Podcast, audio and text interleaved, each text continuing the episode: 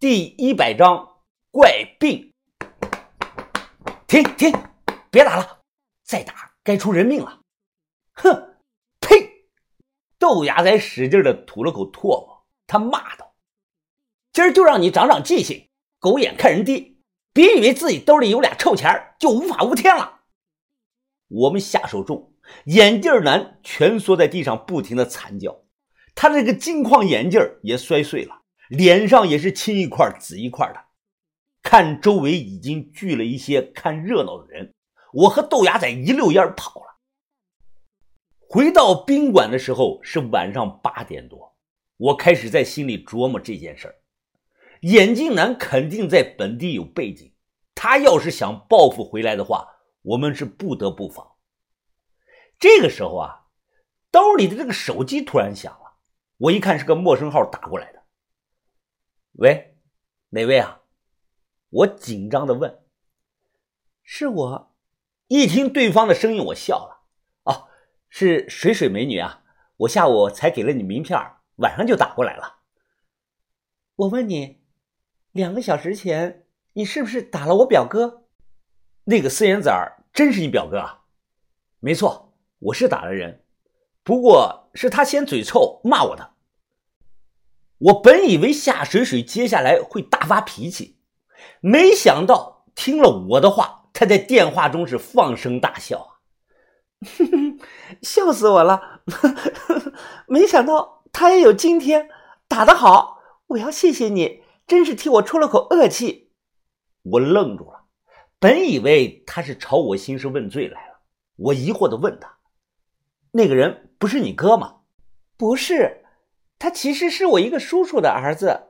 他仗着他爸和我爸早年的战友关系，天天像牛皮糖一样的跟着我。你不知道，我可烦他了。我干点什么事儿，他都会跟我爸背后打小报告的。还有，他还不让我跟别的男人跟我讲话，搞得我像是他什么人一样。我笑了，哦，这还看不出来啊？人家是喜欢你啊。问题是我根本不喜欢他呀！你这次正好帮我出了口气，笑死我了！我刚才看到他鼻青脸肿的样子，都要乐疯了。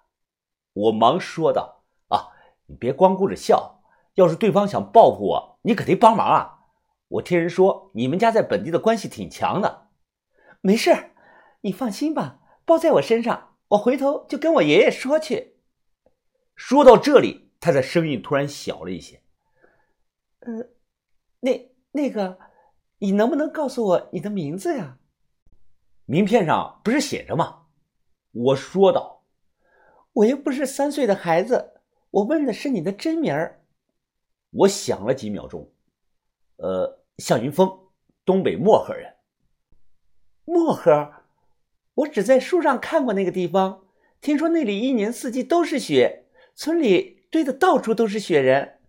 啊差不多吧，我笑着回答他。夏云峰，你是几几年的呀？哦，我是八五年的。呵呵，那我正好比你大一岁，你该管我叫水水姐。我开玩笑说，咱俩才认识几天呢，算了吧，我姐太多了，不能再多了。开了几句玩笑，他突然抽抽鼻子说道：“你们那里真好，我从小在南方长大。”还没堆过雪人呢，哎，你是不是有什么心事啊？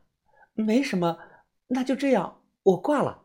哎，你先别挂呀，你要是有事儿可以跟我讲讲，我朋友多，没准说不定就能帮到你的。他犹犹豫豫的，随后像是鼓起了勇气般跟我讲了一个关于他得的病的秘密。我听完后是直觉的匪夷所思啊，这也算是病的一种。他告诉我，他自打记事起，每两到三天就会经历一次鬼压床。没错，就是都知道的那种鬼压床。有的时候连着每天都这样。更令人费解的是啊，他说他妈也有这种怪病，他妈死的时候才二十八岁，是睡着走的。那个时候啊，他才六岁。我以为他是在跟我开玩笑呢。我说你妈不是还在吗？没想到他语气正经的跟我说：“现在这个啊，是他爸给他找的后妈，这不是开玩笑。”我想了想，皱眉问他：“你之前说你一直在找什么火神派的林神医给你看病，就是看的这种病吗？”“嗯，林神医给我开过很多的中药，不过一直没起到什么作用。”向云峰，这是我的秘密，我只跟你一个人说。我想，我可能跟我妈一样，再过几年就要死了。我劝他：“啊，你这是疑心病作祟，没事的，别自己吓自己。就算这是种病，那也到不了那种要人命的地步。”本来聊得好好的，没想到他突然小声的哭着抽泣了起来。你，你，你不知道，我很害怕。那种感觉真的很害怕，我半夜醒来根本动不了。虽然睁不开眼，但是我意识是清醒的。我老感觉我床边坐着一个穿棉衣的老男人，想伸手碰我的头发。我跟我爸说过无数次，但是他根本不相信我的话。我爸认为这是遗传病，他一直让我看中医吃中药。我皱起了眉头，啊，行了，这么大的人了，哭个什么呀？现在能不能出来，咱们见面聊一聊吧？一个小时后，还是那个小摊子，我们照例要了两碗冷饭果汤。夏水水小脸冻得通红，她搓着手，小声地说：“反正我的情况就是这样，我都告诉你了。这么多年，我每月只能睡几天的安稳觉。”鬼压床呢，是一种十分罕见的现象，几乎每个人都有过类似的经历，在医学上叫睡眠障碍症。但是像他这样隔几天就要经历一次的，那就十分的不正常了。我想了想，说道：“这事儿怎么说呢？你爷爷和你爸就从没有往那方面想过吗？往哪方面啊？”我张嘴比了个鬼字的口型。他立即捂住了耳朵，我够害怕了，你别吓唬我。我可不是吓唬你，你爸和你爷爷可能是坚定的唯物主义者，不信这方面的东西。但是我经历过类似的一些事件，所以我劝你，这个事儿啊要当心，最好尽快找个高人看一看。他慢慢的松开捂着耳朵的手，紧张的说道：“其实我之前……”私底下找过大师看过，花了一百多万买过一条沉香手串，没什么用。一百多万买条手串，我心想，果真是贫穷限制了我的想象力。这点破事花了一百多万，要是搁在我身上，那顶多花个万儿八千就解决了。你说你鬼压床的时候，每次都能感觉床边坐着一个穿棉服的老男人。听我这么问，他的脸色煞白，郑重的点点头。我好奇的又问他：“你睁不开眼，你怎么知道是一个穿着棉服的老男人呢？”他摇了摇头：“我也不知道，就是感觉有。”他是不是这个样式的？我将这个手机对着自己的下巴，翻着白眼问道：“啊，你要死是吧？”他吓了一大跳，愤怒的朝我的胸口给了一拳，挨了一拳，我笑道：“哈，水师姐，你别怕啊，这事儿你碰到别人都不好使，你碰到我向云峰就对了。我他妈是茅山派第十一代掌门座下亲传的大弟子，专治世上一切的牛鬼蛇神。哎，看到我这里没有啊？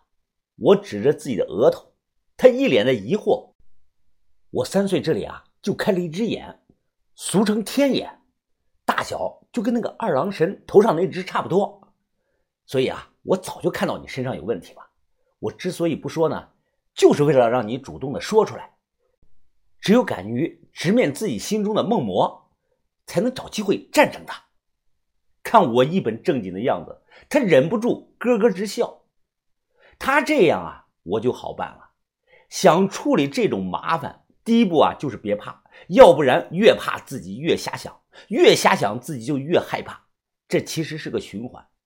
我分析的说道：“你说你妈也有这种情况，那有可能是你妈那辈儿惹了什么东西，你妈走后，现在那个东西又盯上你了。这样干了，下次鬼压床的时候，你胆子大些，睁开眼睛看看他到底是个什么。他急了，我都说了，我手脚动不了，根本睁不开眼，就感觉自己被什么东西压住了一样。啊，不是，你这样啊，到时候你深呼吸，尝试着用意念去控制自己的舌头，尝试着做卷舌的这个动作，然后啊，你再将自己的双脚的脚趾尽量往下压，做到了，你就自然就醒了。我接着又说，你睁开眼后啊。如果看到了什么吓人的东西，千万别害怕。他要是有本事，早就害你了。你开口骂他，什么难听你就骂什么，能骂多大声就骂多大声。最后说让他滚走之类的意思。骂人呢，你总会骂？哎，你先骂两句我听听。夏水水他犹豫了几秒钟，小声的说道：“操，像这样吗？”我叹了口气说。哎不是，应该像这样，一定要凶才管用。你妈的，我插你妈的！要是之后不起作用呢？我认真的说道。那也没事我办法多的是。要是这招不管用，你就去买七枚铜钱，然后按照北斗七星的这个排列位置放到床头柜上。记住，一定要用这个老铜钱才可以。那那好吧，我回去照你说的试一试。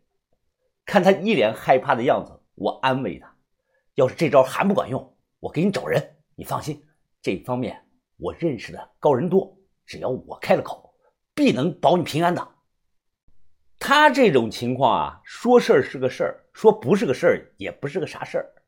这些年我在墓里碰到的邪乎事儿更多，只是很多我没有讲出来罢了。因为讲这些出来，肯定会遭到许多唯物主义者的反驳。索性就不讲的好。